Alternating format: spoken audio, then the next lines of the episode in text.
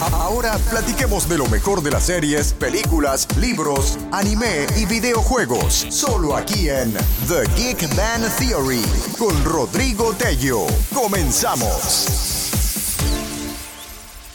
Bienvenidos compañeros, ¿cómo están? Bienvenidos a The Geek Band Theory. Después de aproximadamente tres semanas o un mes de casi no subir episodio, honestamente andamos en unas muy merecidas vacaciones, pero regresamos y regresamos con todo porque durante las vacaciones pasaron muchísimas cosas de las cuales no tuve oportunidad de subirles episodio y estamos aquí una vez más para platicar de lo mejor del anime, de videojuegos, de series, de películas y también por supuesto de libros, pero sobre todo todo todo lo que se refiere a la cultura pop y al mundo geek. Una vez más bienvenidos a otro episodio, pues aquí está nada más y nada menos que mi bien querido Kevin Cornejo, que ya es parte del equipo de The Geek Band Theory. Kevin, ¿cómo has andado? Bienvenido. Bien, bien, aquí agradecido agradecido de otra vez estar en un nuevo episodio más y esperando que todo salga bien el día de hoy. Durante un mes aproximadamente que no hemos grabado, han pasado varias cosas de las cuales vamos a platicar hoy en día. Películas tipo Fast and Furious número 9, como la nueva serie de Loki que se acaba de terminar, como la película recién estrenada de Black Widow. Hablamos de anime también porque han pasado cosas interesantes en el anime. Una de ellas es que acaba de salir el póster de la segunda temporada de Demon Slayer. Estamos esperando ya fecha para Latinoamérica para el estreno de la segunda temporada. Mi Kevin, empezamos hablando de un anime que se estrenó hace aproximadamente que un mes aproximadamente. Aproximadamente, sí, en Netflix. Exactamente, se estrenó en Netflix y desde ese momento creo que ha sido un trancazo porque mucha gente está hablando de ese anime Shumatsu no Valkyrie o como le se conoce aquí en, a través de Netflix, Record of Ragnarok que realmente ha tenido, híjole, ha sido realmente una historia verdaderamente para mí novedosa honestamente. Ahorita vamos a platicar un poquito y sobre todo algo muy muy importante que creo que ha sido fundamental para el éxito de este anime es los personajes que participan en el anime. Kevin, platícanos un poquito y dime, ¿te gustó Record of Ragnarok? ¿Sí o no? ¿Y por qué? Antes de empezar, me gustaría decir que fue un anime en el cual me lo recomendaron lo empecé a ver, no tenía demasiadas expectativas respecto al anime, no sabía si iba a ser muy bueno o a lo mejor podía ser otro anime, otro anime más. De hecho, como lo comentaste, los personajes siento que son una pieza clave, ya que son a lo mejor personajes o dioses que conocemos de otras películas o de cultura o o de otros lados y los reconocemos. También igual los podría ser los personajes que son como los rivales de la tierra, que son los que los dioses ven como inferiores a ellos porque los dioses son los mejores y todo eso. a mí, en mi opinión personal es un anime que es bueno y, y al terminar la temporada deja mucho, mucho que desear para la segunda temporada. Y es que lo que es la historia que nos plantean realmente es algo bastante atractivo. Ver aquellos famosos dioses mitológicos luchando contra nada más y nada menos que los hombres, digamos los mejores guerreros o representantes que ha tenido la humanidad a lo largo de la historia en batallas de uno contra uno, es algo que realmente te vuela la cabeza ver personajes como Lubu, como Jack el Destripador como Adán, que es una de las sorpresas, híjole, que realmente a mí en lo particular más me impactaron. Y por supuesto por la parte de los dioses, ver a Thor, ver a Poseidón, ver a Zeus. Es algo verdaderamente atractivo nada más de escucharlo. Ahora imagínate empezar a ver peleas entre ellos. ¿Qué te pareció la primer pelea que vimos en Record of Ragnarok, Kevin. La de Lubu, este famoso eh, guerrero legendario que vivió durante la dinastía Han en China, contra el mismísimo dios del trueno, ¿no? Este que proviene de aquellos pueblos germánicos por ahí, la, la, fama que tiene Thor, ¿no? Aquellas, durante aquellas invasiones romanas del siglo II. Con esta pelea arranca este anime. ¿Qué te pareció esta pelea, Kevin? Siento que, de hecho, la primera pelea, siento que es una pelea en la cual comienza muy bien, ya que comienza con uno de los dioses que creo que son de los dioses más conocidos que hay, ya sea por películas o por algunos otros lados, que es como comentas la de Thor contra Lubo. ya vemos cómo este Lubu porta una lanza en la cual ha practicado demasiado tiempo y siempre había sido el guerrero, ese guerrero siempre que nadie lo puede derrotar y él siempre ya estaba cansado de ganar y estaba entrenando, entrenando para ver si en algún momento se topaba con un rival digno. E igual Thor, podemos ver cómo ellos desprecian a los a todos los guerreros o a todos los que provienen de la tierra, ya que para ellos son seres inferiores que nunca van a poder anivelar su poder en, en batalla y en, al momento de estar peleando. Pero en esa batalla nos damos cuenta justamente cómo el poder de los humanos, este Lubu cómo empieza a utilizar su, su, su, arma, que es una lanza, en la cual vemos cómo batalla Thor. Thor empieza a ocupar, pues, empieza a pelear serio, empieza a utilizar más su arma, el, el Mjolnir, en el cual vemos cómo hasta tiene un aspecto diferente, como algo, en sí el Mjolnir está reteniendo como un... Por cierto, eh, discúlpame que te interrumpa un poquito, pero dame tu opinión acerca de el Mjolnir, que es este martillo que todos lo hemos visto de un tamaño y aquí lo vemos de una manera gigante. O sea, es algo que a mí en lo particular me llamó mucho la atención porque veías a un Thor que creo que el, martillo creo que era del mismo tamaño de él. Eh, nunca lo habíamos visto de, dibujado eh, de esta manera. Bastante raro pero al mismo tiempo poderoso, al mismo tiempo imponente. ¿Te gustó esta nueva versión del martillo del arma de Thor o no te gustó? Sí, de hecho es algo que no se ve pues muy común normalmente como se puede ver. Creo que esta es la primera vez en la cual vemos el martillo de ese tamaño inusual, o sea, un tamaño colosal literal en la cual está, como dices, del tamaño de Thor. También podemos observar cómo el martillo tiene como una historia diferente, no simplemente es un martillo normal, sino es un martillo como que contiene dentro del martillo un poder que, que Thor controla con unos guantes especiales que usa en ese momento. Bastante diferente a lo que en las otras historias, series que hemos visto a lo largo de, de, lo que es la representación de Thor. Y su arma, la verdad, nunca nos lo habían pintado de esta manera. Y bueno, es algo bastante interesante, pero no les vamos a contar quién gana en esa pelea, porque la verdad es algo que honestamente tienen que ver. Esa es parte del sabor que tiene este anime, el ver esta pelea de los dioses contra los hombres guerreros más importantes a través de la historia de la humanidad. Y bueno, pues hay algo en juego que es sumamente importante para ver para el que gane o para el que pierda, ¿no? Este en estas peleas. Y después de esa gran pelea entre Thor y Lubu, viene otra que a mi parecer creo que ha sido la mejor pelea de esta temporada número uno. El mismísimo hombre creado a imagen y semejanza de Dios y me refiero a Adán el primer humano según el libro de Génesis contra nada más y nada menos que uno de los dioses más populares además de estos famosos titanes, ¿no? En aquella guerra de 10 años conocida como la titanomaquia, el mismísimo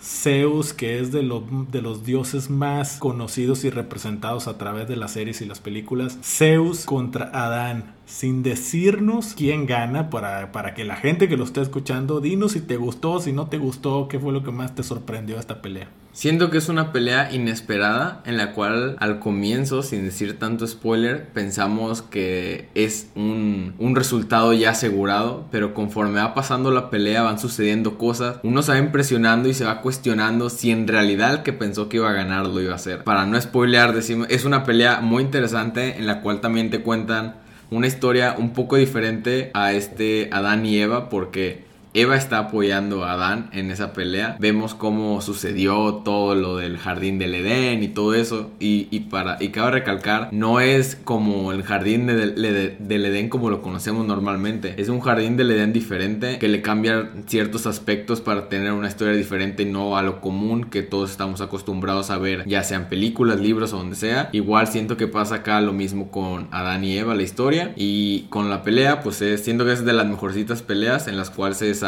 muy bien ¿Para ti es la mejor o no es la mejor? Para mí siento que sí es la mejor porque da un cambio muy brusco a la pelea. La verdad es que para mí también concuerdo enormemente. No es porque las otras que vimos o que vemos durante la temporada 1 que realmente fueron 3, que por cierto consta de 12 episodios. Eh, la verdad es que coincidimos en que la de Zeus contra la de Adán creo que fue la mejor. Y no porque, como les repito, no porque las otras dos no hayan estado buenas, simple y sencillamente que esta es la que trae como que más giros durante la pelea, es la que trae más como sorpresas, aparte son dos personajes icónicos, tanto Adán en el tema humano como Zeus en el tema de los dioses entonces sí representaba una batalla bastante atractiva no entonces la verdad es que sí sí es sí es yo creo que la, la, más especial. Y bueno nos vamos por último a, la tercera a la tercera pelea. Es alguien importante Kojiro Sasaki que a lo mejor mucha gente no lo ubica uno de los espadachines más destacados del periodo Sengoku más conocido por su batalla final contra el también legendario Miyamoto Musashi en 1612 bueno pues el mismísimo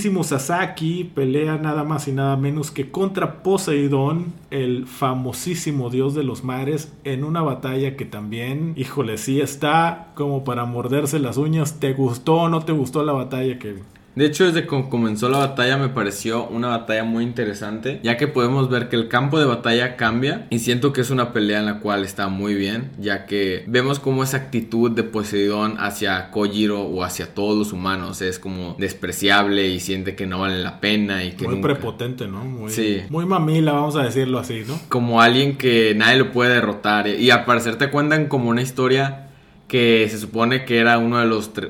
Antes eran 13 dioses y él había asesinado a uno porque creo que lo había molestado una historia algo así te cuentan. Pero como vemos, al parecer es algo común en Record of Ragnarok que cambien ciertos aspectos de los personajes para que sea una historia única y no sea una historia muy común en cada personaje. La verdad es que amigos no es por nada, pero es un anime que aparte de que Netflix lo acaba de estrenar hace aproximadamente un mes, eh, se está convirtiendo muy rápido, muy rápido en uno de los animes más importantes de este año. Si no es que pudiera ser en lo que va este 2021 a lo mejor el más popular pudiera ser de lo que va este, en esta temporada de animes, por así decir, en este año. Y híjole, es total totalmente recomendable. Es muy atractiva toda la historia que nos manejan y las peleas son realmente espectaculares. En teoría nos dejan, nos dejan entrever que la batalla que sigue es del mismísimo Jack el Destripador contra Hércules, otra batalla que se ve bastante atractiva. Y bueno, ahí prácticamente se termina la temporada 1 donde va a comenzar esta batalla. ¿Qué crees que venga? ¿Qué otros personajes de los que alcanzamos a distinguir en la temporada 1 te llama la atención de lo que creas que va a suceder en la temporada 2? Como podemos ver, hay ciertos personajes que no participan en las peleas. Uno de ellos sale aquel, aquel dios que es como un dios hindú en la cual tiene cuatro brazos. Que él sale. También podemos ver a lo mejor otro dios que podría pelear en la segunda temporada que sería Odín que tiene nada más a, Loki que está sentado nada más hablando sobre, sobre las peleas y cómo puede suceder. Es, es como la mano derecha, por así decirlo, de Zeus, por lo que podemos observar que está sentado al lado del trono de él.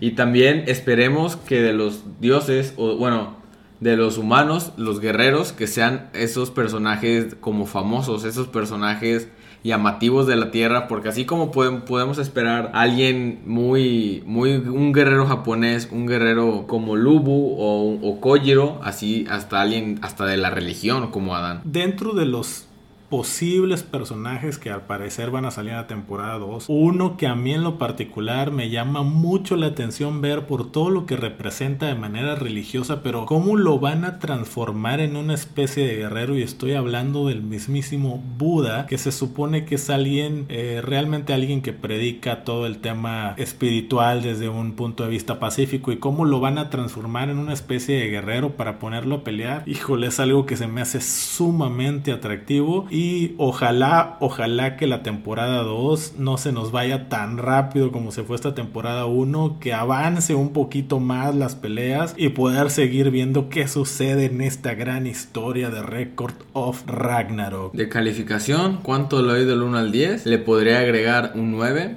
ya que lo que sí pasó fue que los capítulos se pasaban demasiado rápido. Demasiado diría yo. Y las peleas están muy bien, simplemente es eso que son muy pocos capítulos o al menos que se acaban demasiado rápido con tan entretenidos que están. Yo la verdad le tengo que dar el 10 completo. La historia me atrapó desde un principio y, y las peleas de las que les que acabamos de platicar son realmente espectaculares. La animación, los gráficos, el tema musical es muy bueno. Digo, ahorita que les menciono que a lo mejor es el anime eh, de este 2021 que se está volviendo más popular. También cabe destacar que está por ahí también peleando a la par con Tokyo Revengers, que es un anime que hasta el momento sigue, eh, no, se ha temporada, no se ha acabado la temporada que también, digo, si tienen la oportunidad de ver Tokyo Revengers, es otra cosa completamente distinta, pero está igual de entretenida. Por este episodio vamos a dejar el anime a un lado porque todavía hay muchísimas cosas de qué platicar y vamos a adentrarnos en Loki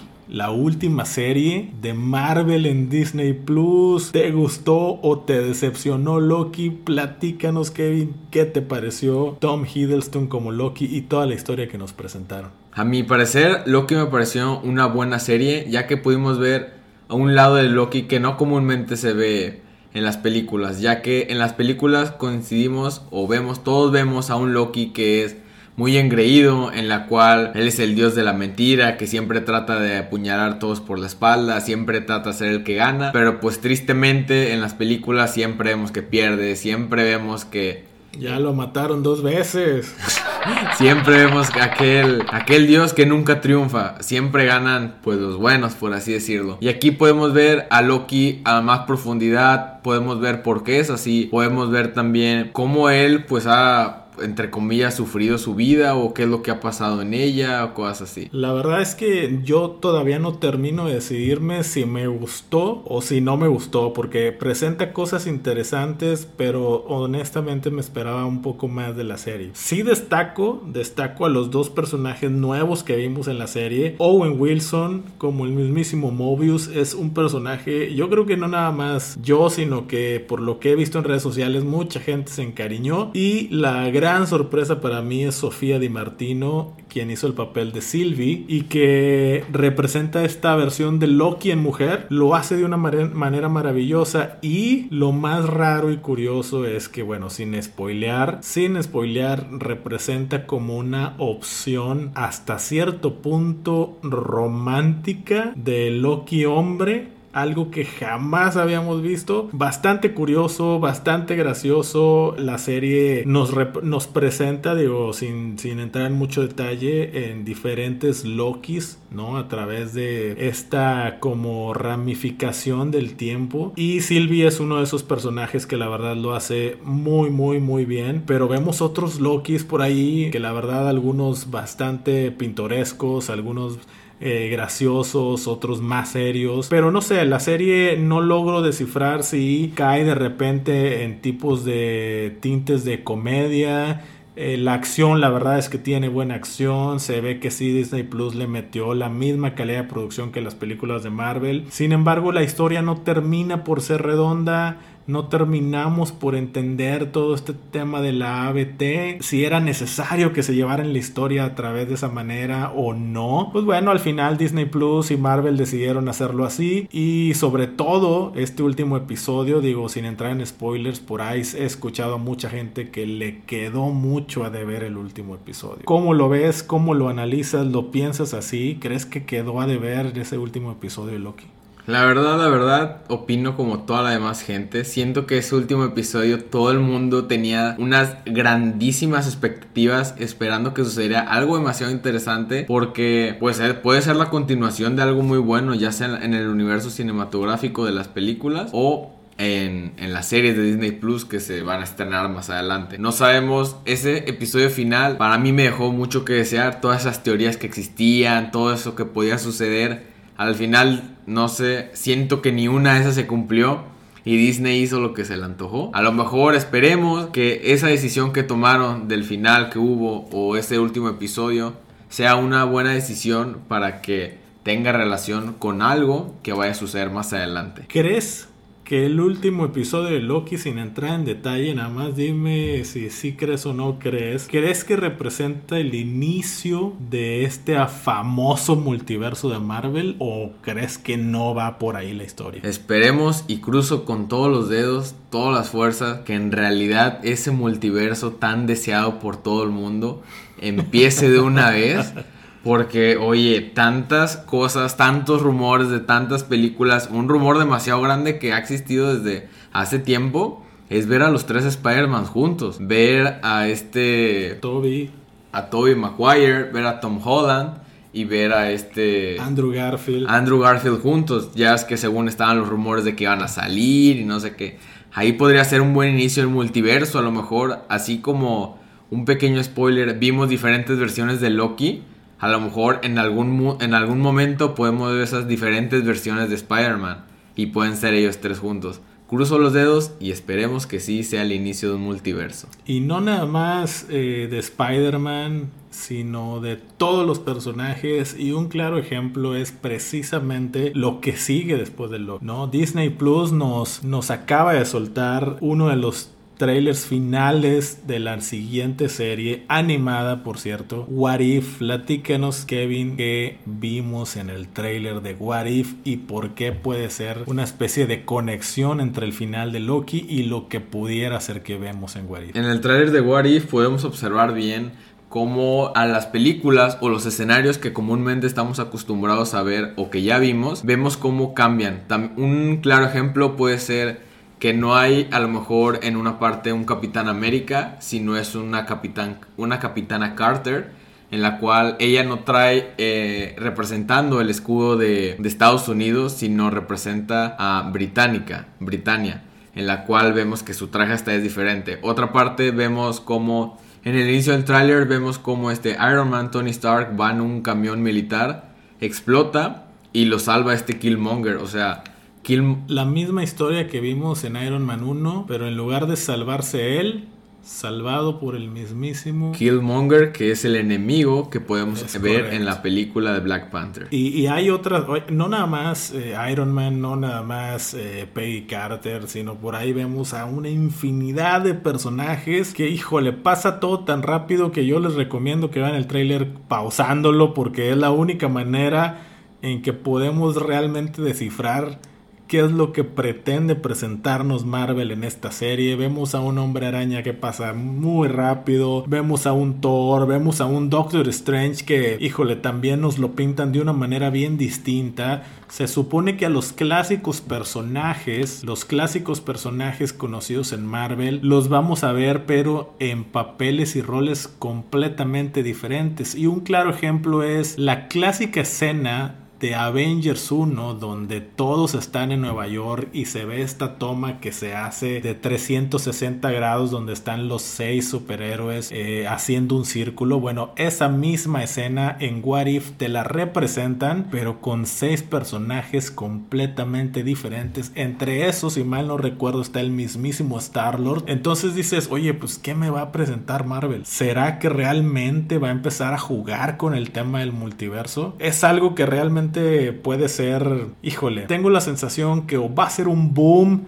y realmente va a ser algo espectacular o realmente pudiera ser todo lo contrario y terminar siendo un típico como decimos en México, churrazo, o sea, hace algo que realmente no va a valer la pena, pero pues ahí está ahorita de momento en el aire y ojalá yo espero que sea todo lo contrario, que sea un boom, un éxito y que realmente te vuele la mente con todo lo que veamos, ¿no? Algo que quieras más decir de lo que tiene que ver con Loki, Kevin. Fíjate que de hecho una de las teorías que hay es a otro pequeñísimo spoiler, en Loki existen ramificaciones, que podemos ver cómo esas ramificaciones, una de las teorías es que todas esas ramificaciones que observamos, es que cada una de esas ramificaciones podría ser una realidad alternativa y que estén conectadas con What If. No sabemos si a lo mejor en vez de ser una serie pues con personajes, con actores, sea a lo mejor que tenga relación Loki y sean realidades alternativas What If. Ojalá y sí, y sepan manejar muy bien. Esperemos que sí esté relacionada y el multiverso comience en What If,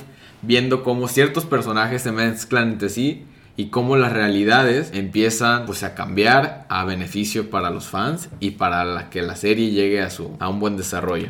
Si, si son fans de todo el universo de Marvel, del UCM, como sé que mucha gente que nos escucha lo es, yo supongo que ya están viendo o ya terminaron de ver Loki. En lo particular de todas las series que ha estrenado Disney Plus, WandaVision, Winter Soldier y Falcon, eh, y ahora Loki, la verdad creo que esta es como que la más pintoresca, por así decir. Tiene momentos caricaturescos bastante híjole, eh, espero, espero que les gusten, ustedes tomen su opinión, pero sí, digo, el claro ejemplo es Oigan, pues el logo, este reloj caricatura de la ABT que anda hablando con todo mundo, híjole, pues está como que bastante raro, ¿no? Loki, amigos, en lo particular, para mí no es la mejor serie de Marvel en Disney Plus, más sin embargo, pues como todo fan Marvelita del UCM, tienen que estar completamente enterados de lo que sucede porque sí parece ser ojalá que sí, que sea el punto de partida para todo lo que tiene que ver y venir del multiverso. Para cerrar, mi calificación final de Loki es el 8 tristemente por ese último capítulo que tanto me dejó desear. Oiga, es que, es que ese último capítulo, digo, no les voy a spoilear, pero estábamos esperando un personaje importante y aparece una persona que en inglés le llaman He Who Remains o en español algo así como el que pertenece o el que permanece, perdón. Y pues la verdad ni te dice ni termine de decir quién es, ni sabe si realmente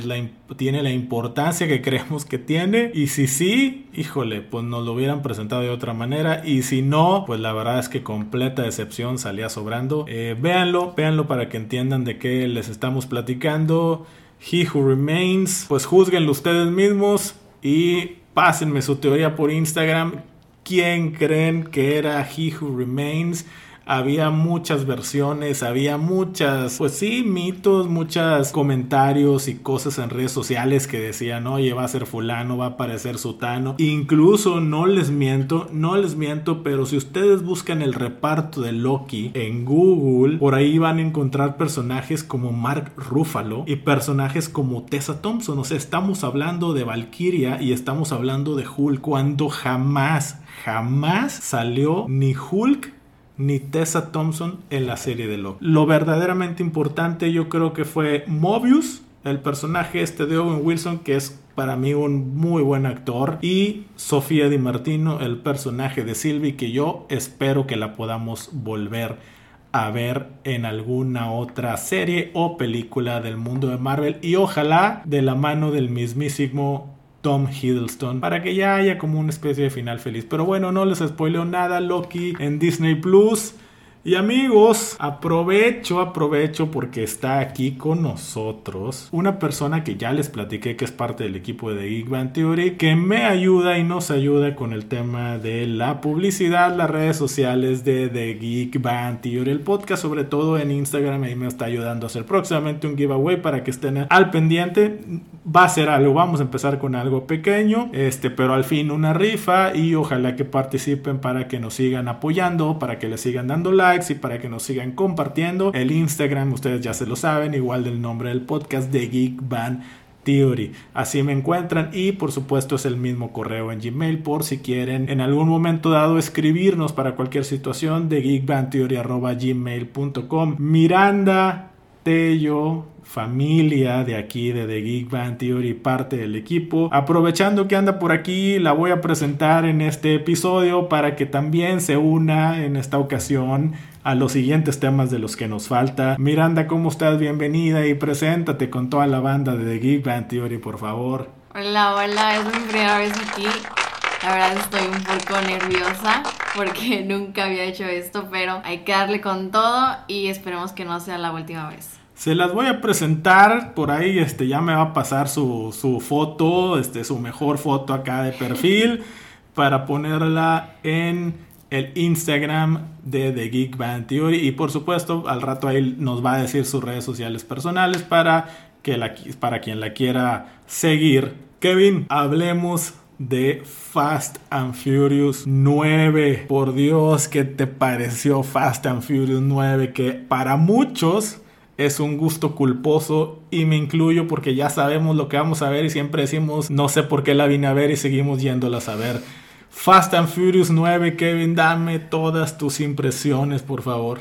De primera impresión, como ya sabemos, Rápido y Furioso de ley tiene que incluir coches. Pero siento que esta película o llega un momento donde las películas de Rápido y Furioso como que el nivel de locura, el nivel de, de dices de que qué cosas están haciendo, como que está escalando un punto donde en esta película vemos una escena en la cual en la cual está en el espacio y decimos de que cómo es posible que un carro está en el espacio. Pero siento que es una película o como dices, un gusto culposo a lo mejor ese gusto por las películas anteriores y actualmente nos intriga saber qué está pasando con la historia de los personajes o cómo van a llevar de la mano a lo mejor esa muerte de, de Paul Walker que era un, un, actor importante en esta saga de Rápido y Furioso o qué está pasando. Vemos que en esta película tiene relación en ciertas cosas e igual pero siento que es una película otra añadida a la lista Rápido y Furioso siento, no es de las mejores, pero pues tampoco siento que es de las peores. Miranda, ¿ya viste Rápido y Furioso 9?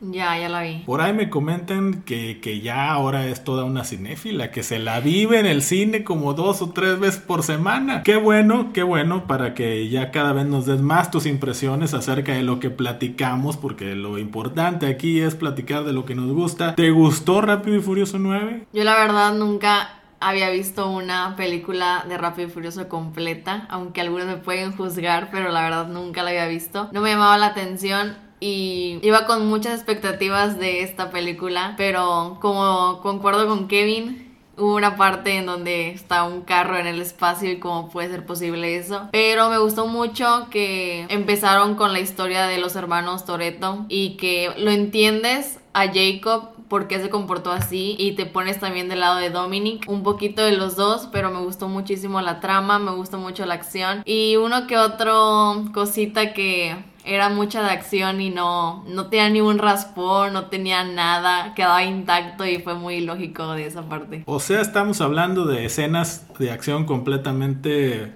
fumadas. Estamos de acuerdo. Digo, para ti, si esta fue tu primera Rápido y Furioso, déjame te digo que las otras 125 anteriores fue exactamente lo mismo. Escenas de acción que ya sabemos que son balazos, explosiones, carros que pasan y a la famosa familia, como dice Toreto y todos estos eh, memes de la familia que hay en las redes sociales, nunca le sucede. Es más, es tanto así que en esta película el mismísimo Tyrese Gibson, o sea, hace Roman, juega con, esa, con ese asunto. Él mismo saca, ¿por qué a mí nunca me pasa nada si me balacean? Y sí, hay una escena, amigos, donde le avientan como mil balazos y no le sucede absolutamente nada.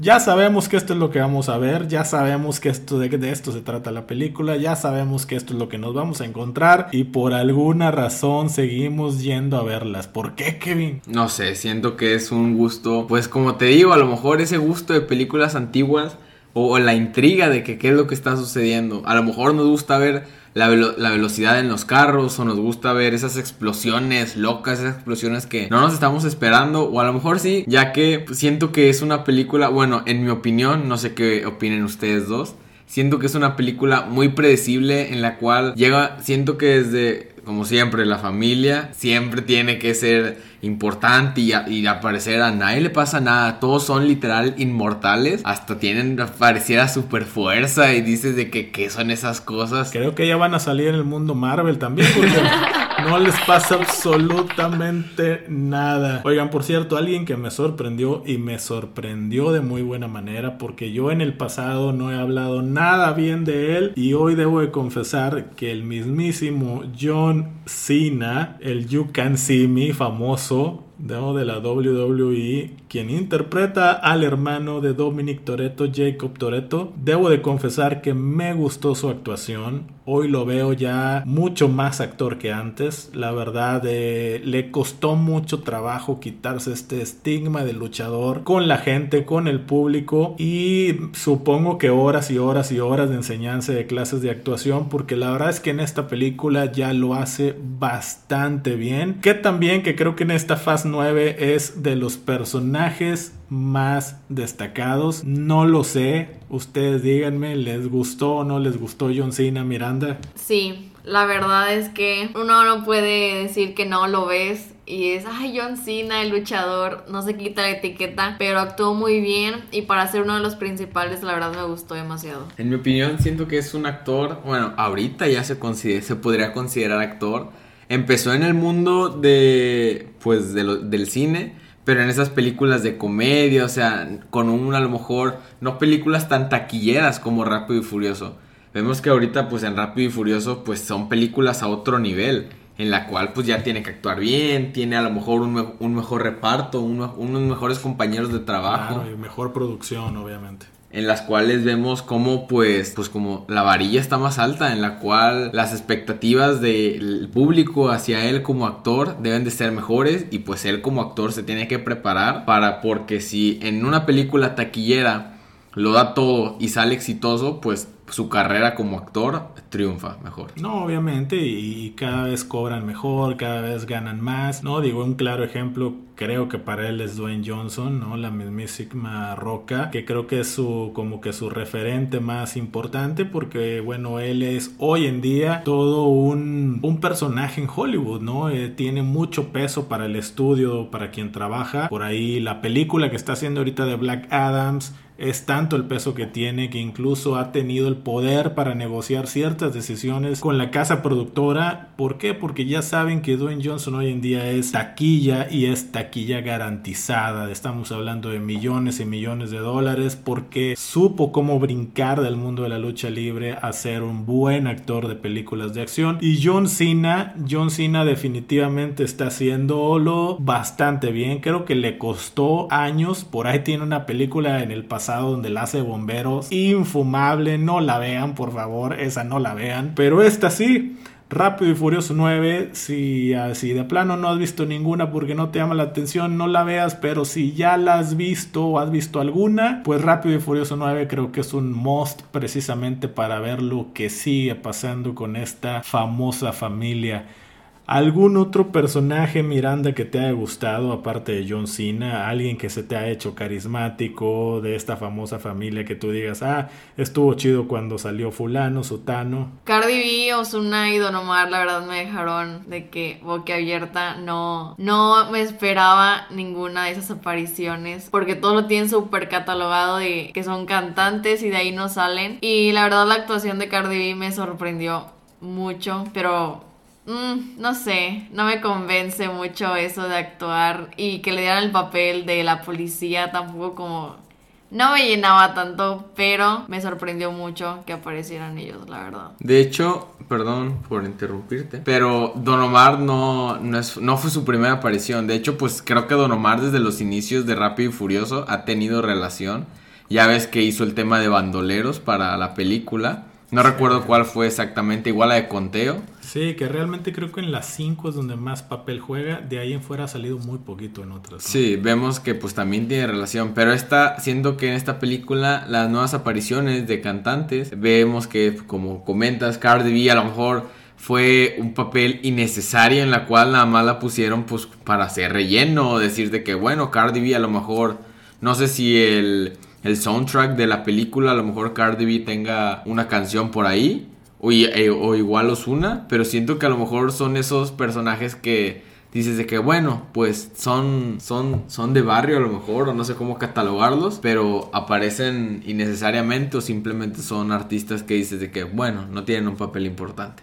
Y o sea, aparte te preguntas como por qué escogieron a ellos si hay muchos mejores y por qué ellos. O sea, no entiendo. Sí, pues digo, realmente a lo mejor es, tienen algunas palancas o algunos conocidos con la producción de la película, pero algo que les quería preguntar es cómo les pareció la escena final en donde supuestamente va a llegar a comer el mismísimo Paul Walker, que digo en paz descanse, pero ellos siguen incluyendo el personaje en la película no sale porque para siempre le han puesto una excusa o un pretexto de que ya no quiere formar parte de ese, eh, de ese tipo de vida tan peligroso, pero lo siguen mencionando y la, y la escena final es bien clara. Lo menciono porque hay un rumor de que la Fast Furious número 10 va a ser la última de la saga y pretenden juntar a todo el equipo que ha salido durante las nueve películas y eso incluye a Dwayne Johnson, a Gal Gadot, pero ¿qué van a hacer con Paul Walker? Siento que pues ya en realidad desde que sucedió el accidente y Paul Walker murió en la vida real,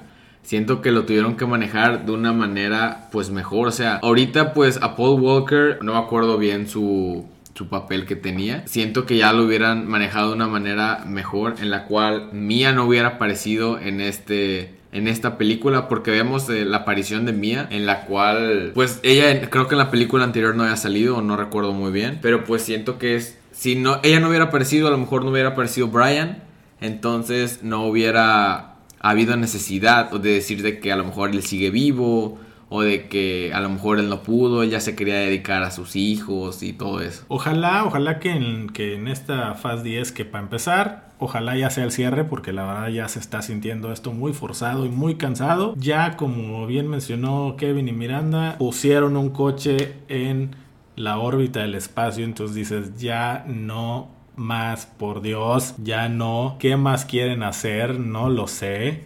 Supongo que pretenden hacer algo pues espectacular para el cierre, pero yo creo que más que irse por escenas espectaculares tienen que ponerse a trabajar en una gran historia para cerrar esta saga de 10 películas. Falta porque pues obviamente Fast 9 se acaba de estrenar, yo supongo que están o que irán a trabajar en Fast 10 a partir del otro año. Yo, yo supongo que para el 2022 o 23 seguramente estemos ya escuchando noticias de Fast 10 y ojalá, porque sabemos que en la vida real Dwayne Johnson y Vin Diesel están peleados, eh, pero ojalá que puedan arreglar todos sus asuntos para que ambos personajes, obviamente Vin Diesel pues tiene que salir sí o sí, pero para que todo el equipo esté completo y eso incluye a Dwayne Johnson, a Jason Statham, a Gal Gadot, que sería realmente súper importante el que aparezca. Obviamente su personaje está supuestamente muerto, pero bueno, en esta saga han revivido más que como si fueran zombies porque todo el mundo que está muerto ha revivido. Y bueno, ojalá, ojalá que de alguna manera sepan arreglar las cosas para poder ver en la última película al equipo completo. ¿Algo más que quieran decir de Fast 9? Ojalá, como dices, ya sea la última, porque neta las locuras que están sucediendo conforme avanzando las películas, neta ya se les está saliendo de las manos. Una, una cosa como dijeron el coche en el espacio, de que quieren mover el coche en el espacio, pisan el acelerador y el coche avanza hacia adelante, giran el volante y el coche saca aire a presión por un lado para inclinarse. Hasta vemos cómo los astronautas que ponen ahí en la película se sorprenden y dicen de que cómo es posible que ellos estén aquí ese, ese dúo que vemos de, de TJ y este, digo, de este Ludacris y de este, de este Tyrese, siento que es un dúo muy gracioso en el cual ellos hasta se preguntan si en realidad son invencibles, de que nada les pasa. Vemos como este Tyrese le cuestiona y le dice que su traje es seguro y una tontería que vemos es que simplemente con cinta industrial se amarra el traje pues para que no entre el aire en el espacio. Y los astronautas gastándose y gastándose millones en presupuestos en sus trajes y que alguien les diga que con cinta se arregla todo el asunto, por Dios. Siento que ya las cosas ya se les está saliendo de la mano y como dices, deben de pensar, deben de pensar bien en una buena historia para que la neta no vaya a ser al final, imagínate la película 10 todos en el espacio con trajes de astronautas peleando, ya siento que debería tener una historia ya, guerras de las galaxias, ¿no? ya debería tener una historia con sentido y ya que sea ¿recomiendas para alguien que nunca ha visto Rápido y Furioso que vean Rápido y Furioso? Pues la verdad yo le doy como un 7 por los errores que dije al principio. Pero pues para hacer la primera, yo creo que sí. Como de ahí se puede basar todas las demás películas y pues no es mucho de esperarse, la verdad. Es demasiado predecible. Pero a lo mejor y sí, sí podrían verla si es la primera vez. Yo creo que si te gustan los balazos, si te gustan las explosiones y las escenas de acción pura, aunque no estén bien justificadas, eh, pues tienes que ver porque precisamente eso son las películas de Rápido y Furioso. Es acción absurda, pero igualmente espectacular. Y ahí estamos comiendo como 10 botes de palomitas para ver toda la película. Eso ha funcionado en taquilla. La gente se encariñó desde Rápido y Furioso 1 con los personajes, con esa famosa familia que ha ido cada vez creciendo y creciendo y ojalá que le encuentren, perdón, un cierre completamente decoroso y bonito a esta saga. Oigan, pues vámonos con algo más porque la verdad es que otra de las cosas que sucedieron durante todo este tiempo que no habíamos grabado episodio es la nueva película de Marvel que se estrenó hace aproximadamente que fue una o dos semanas Sí, dos, tres semanas. Dos o tres semanas y estoy hablando de Black Widow. Eh, ya se rumoraba desde hace muchísimo tiempo que Black Widow iba a tener una película, ya estaba por más, más que confirmada y la estábamos esperando. No había la seguridad de si iba a ser solamente en el cine o de si le iban a soltar a través de la plataforma de HBO. Por cierto, esa es otra de las cosas que sucedió durante, esta, durante este tiempo que no grabamos podcast. La aplicación de HBO Max ya está en México desde finales de junio, por ahí del 26, 27 de junio. Y pues la verdad yo en lo particular se les recomiendo. Bueno, eso era como un paréntesis. Eh, Black Widow, eh, la verdad es que, híjole, sucede en la línea del tiempo despuesito de Civil War, en donde vemos una historia que le sucede a Natasha Romanoff. Y la película en general es algo de lo que ya veníamos esperando. Miranda Kevin les gustó Black Widow, qué nos pueden platicar, sin spoilear mucho a la gente, porque sí es importante. Eh, díganme sus impresiones de Black Widow, por favor. De primera impresión, siento que es una película en general buena, en la cual es entretenida y todo, pero un spoiler que no es de esta película. Tristemente es una película de una muerta. O sea, porque vemos que en las películas de Endgame muere, entonces pues ya es como de que la ves y dices de que bueno, la voy a ver a ver qué sucede, o a ver Marvel qué me va a mostrar de nuevo, a lo mejor en una escena post créditos, o qué tiene relación, pero pues tristemente en general la película es buena.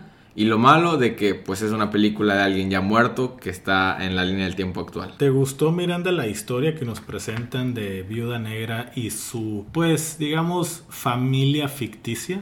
Sí, la verdad sí. O sea, a mí me llama mucho la atención que desde su infancia vas entendiendo poco a poco cómo sufrió, cómo la entrenaron, cómo se separaron las hermanas, por qué el papá hizo lo que hizo. O sea, como que vas entendiendo todo poco a poco y me gusta cómo va la trama. O sea, sí, a mí me gustó demasiado, me, me llenó demasiado, es demasiado entretenida. Y sí, o sea, te pica, te pica y quieres más y quieres más y quieres más. Y pues la verdad sí me gustó. Yo destaco y destaco mucho porque creo que hay dos personajes de estos nuevos que no habíamos visto en Marvel. Y me refiero a Florence Pugh y por supuesto a David Harbour, ¿no? Que interpreta a Alexei. Dos personajes, Alexei bastante pintoresco, pero me sorprende mucho cómo eh, de alguna manera logra convencerte de este personaje que realmente es. Y Florence Pugh, la hermana de Viuda Negra, la verdad es que siento que en parte se roba un poco esta película. Yo no dudo que el día de mañana Marvel la busque para encontrar una especie de reemplazo al papel de Black Widow, porque lo hace estupendamente bien. No creo, no lo sé, que Florence Push no creo que sea rusa de manera natural ella como actriz, pero a lo que voy es que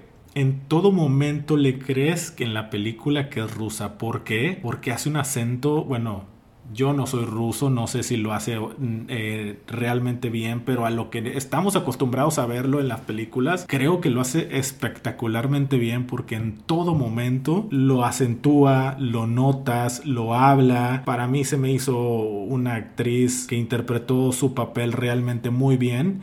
Y no nada más la parte eh, actoral, sino la parte física que representa el reto de poder eh, correr, saltar, eh, sabemos que hay dobles para las escenas de acción, pero al mismo tiempo ellos tienen que poner su parte en algunas de las escenas y creo que lo hace estupenda, estupendamente bien.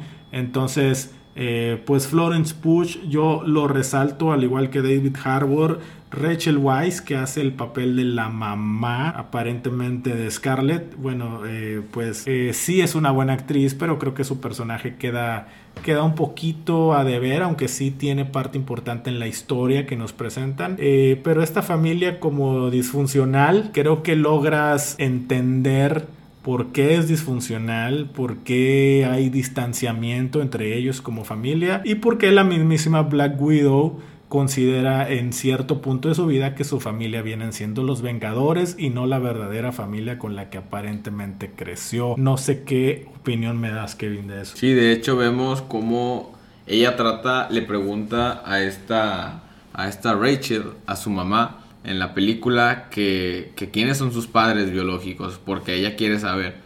Y ya le comenta de que pues en realidad ella la habían tirado a la basura y ellos lo habían rescatado. Vemos cómo esa familia fue una familia ficticia para que, no sé si fue para que ellas se sintieran seguras o algo, pero vemos cómo, cómo el papá, las dos hermanas, las separa y las envía como a la academia que hemos visto ya, en la cual las tienen que entrenar para que sepan pelear y para que, y pues para que sean unas buenas pues guerreras, por así decirlo ya vemos que hasta les quitan su matriz y toda la onda para que pues para que sean 100% dedicadas a lo que a lo que están hechas. Qué feo, ¿no? Pero bueno, al final al final es es un es una parte de crudeza que nos quieren hacer hacernos ver, hacernos sentir y tristemente pues es una película como bien dices Kevin de un personaje que ya sabemos su final y que ahora nos contaron al revés su comienzo. Miranda, ¿la recomiendas para alguien que no es fan de Marvel? ¿Crees que les puede llegar a gustar? La super recomiendo, la super recomiendo, la verdad. ¿Qué es lo que más te gustó? Platícanos. La trama, o sea, no sé, no sé. O sea, tuvo algo esa película que me gustó demasiado. Yo creo que por las hermanas, como dije, o porque, o sea, como que te muestran los sentimientos como de los actores y aparte hay momentos chistosos, o sea, como que tiene un poquito de todo, tiene acción, tiene tristeza, tiene diversión, tiene un poquito de todo y y sí, la super recomiendo. Kevin, ¿la recomiendas? Sí, la recomiendo si te interesa saber a lo mejor un poco más de Black Widow. No digo que es una película que forzosamente tienes que ver para entenderle a todo el universo cinematográfico. Si te la saltas, pues no pasa nada, pues como ya lo dije, Ojo, ojo, vamos a, decir algo. Hay una escena post créditos y a mí sí me gustaría que les contaras a la audiencia porque no es un spoiler como tal, pero sí es una escena que está ligada aparte de lo que estamos viendo en las series de Disney Plus. ¿Por qué? Porque bueno, sale un personaje que ya había salido por primera vez en la serie de Falcon and the Winter Soldier, que es la mismísima baronesa. Sale en la escena post créditos. Cuéntanos un poquito qué. En la escena post créditos vemos como la hermana, la hermana de esta, bueno, esta Scarlett Johansson, es de la hermana de Natasha, vemos cómo está llevándole flores a la tumba de ella. Vemos cómo está esta Yelena simplemente ahí en la tumba y de la nada se le acerca, como comentas, ¿cuál era el nombre? La baronesa. La baronesa, exacta. Vemos a, a, la baronesa, ya la habíamos conocido previamente. Al parecer se tienen que ver las series, si le quieren entender bien a esa escena post créditos. Exactamente tiene que ser la, la, serie de Falcon and the Winter Soldier. Vemos como en Falcon and the Winter Soldier hay un nuevo Capitán América que la baronesa es la que se encarga de darle un, un nuevo escudo, como de que darle el nuevo traje, pues para que sea el nuevo Capitán América que hay.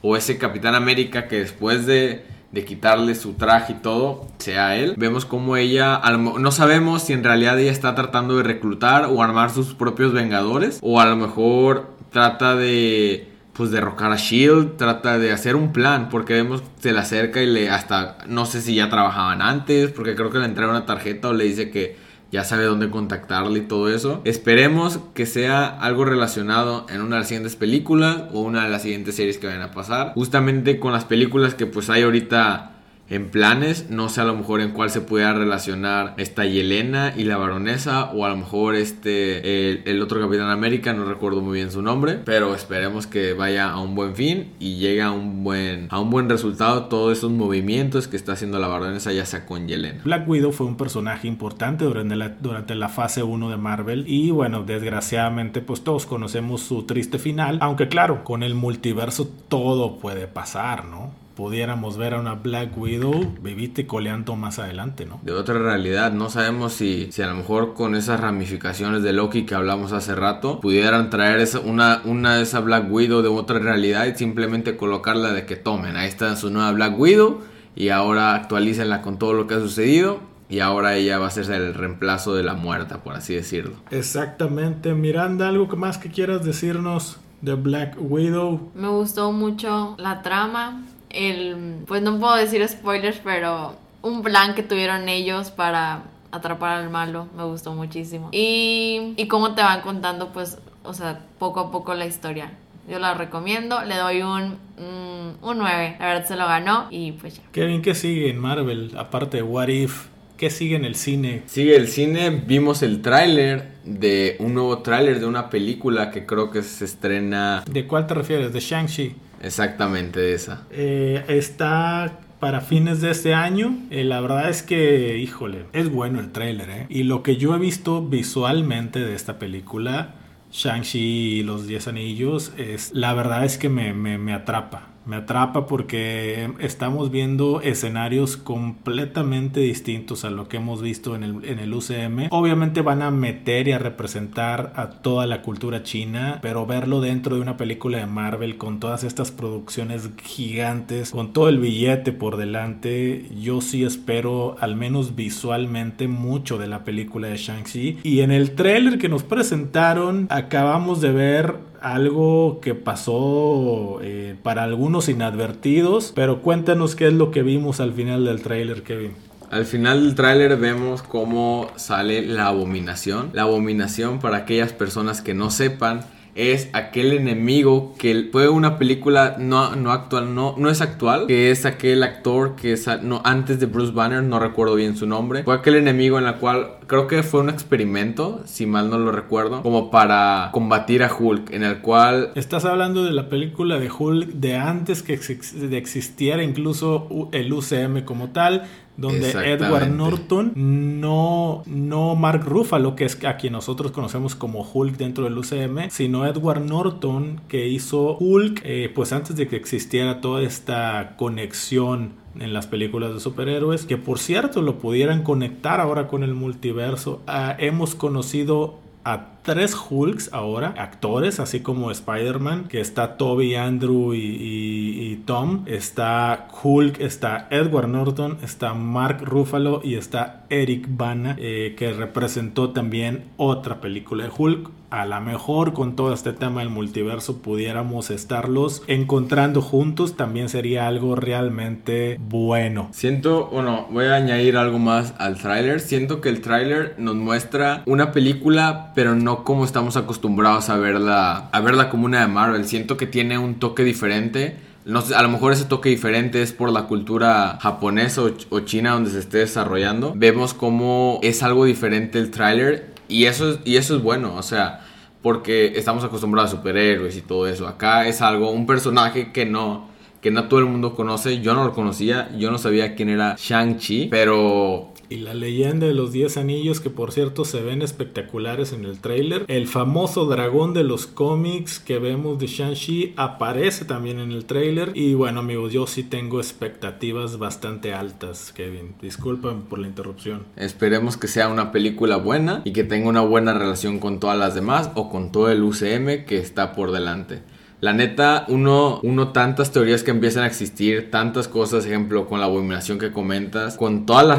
Esperemos que Loki sea el inicio, como lo dijimos antes, de un multiverso, de un resto de eh, realidades que tenga relación eh, es que literal con las ramificaciones y con Loki, con lo que sucedió, uno no sabe qué se puede esperar o qué ideas es lo que planea Marvel hacer con toda la historia que llevan. Oigan, por cierto, digo, antes de empezar ya a despedirnos, parte de lo que ha estado sucediendo también en el transcurso de esta semana salió Space Jam. ¿Ya vieron Sp- Space Jam con LeBron? De hecho, no, no la he visto. Sé que LeBron tuvo una, una colaboración con Fortnite porque hasta salió su, su, su skin en Fortnite. ¿Cuándo salió? Eh, salió el viernes. El viernes salió la skin de, de- de LeBron James en Fortnite. Hasta con su atuendo de, de Space Jam, que es el característico que trae en la película. Creo que es naranja con azul. ¿Qué has escuchado de si ha tenido éxito o no? De hecho, estaba leyendo una noticia en la cual se supone que ya le ganó a Black Widow en taquilla, que creo que este primer fin de semana Space Jam juntó 30 millones en taquilla en Estados Unidos nada más. En Estados Unidos, no sé aquí en México cómo vaya. La verdad es que yo en lo particular tampoco he tenido la oportunidad de verla. ¿Tú ya la viste, Miranda? No, no he ido lamentablemente. Hijo, te están poniendo tachita en Cinépolis esta semana. ¿No te has presentado? ¿Qué sucede, Miranda? No me han llevado, no me han llevado, pero ya pronto voy a ir.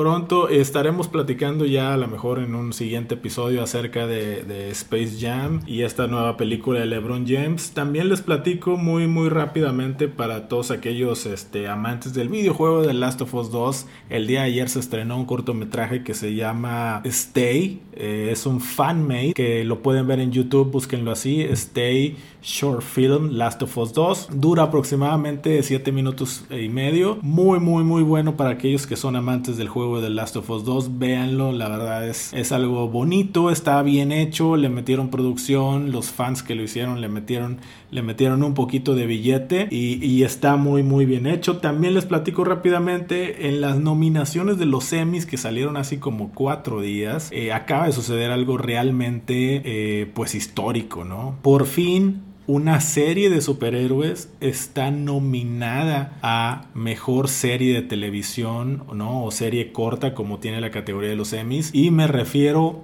sorpresivamente de WandaVision o WandaVision. Asimismo, Paul Bettany está nominado Mejor Actor y Elizabeth Olsen está nominada Mejor Actriz. A mí me gustaría mucho que ganaran alguno de estos tres. Lo veo complicado porque sí compiten con series realmente buenas e importantes, no porque WandaVision no lo sea, sino porque desgraciadamente el tema de superhéroes lo tiene la crítica y la academia un poco demeritado, pero ha sido tanto y tanto el auge de superhéroes que todo este tema que manejaron con WandaVision y los tributos que hicieron a las series cómicas de Estados Unidos de los 60, 70 y 80, pues dio frutos y dio frutos en esto. Enhorabuena para el show de WandaVision y ojalá, ojalá que ganen algo. Pues amigos, nos despedimos. Muchísimas gracias. Por cierto, como siempre, le agradezco a toda la comunidad latina de Estados Unidos por seguirnos apoyando. A los parceros colombianos que nos están escuchando y siguiendo a través de Instagram de Geek Band Theory. Muchísimas gracias por seguirnos eh, escuchándonos y dándonos la oportunidad eh, a través de, las diferentes plataformas donde nos encontramos. Nos encontramos en Spotify, en Google Podcast, en Anchor, en iTunes. Eh, estamos en las plataformas más importantes. Eh, muchísimas gracias por escucharnos. Kevin, tus redes sociales. Despídete de la banda, por favor. Fue un placer haber estado aquí y muchas gracias por haberme, haberme invitado e, otra vez en un podcast más.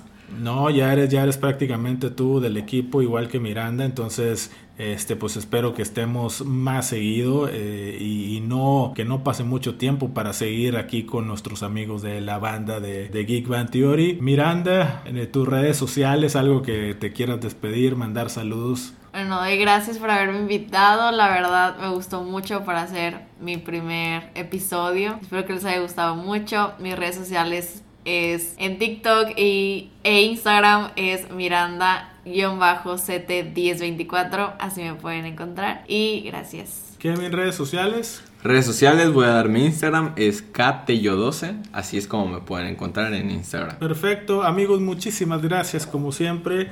Adiós. They're just hilarious. Great show. Good show. My favorite show.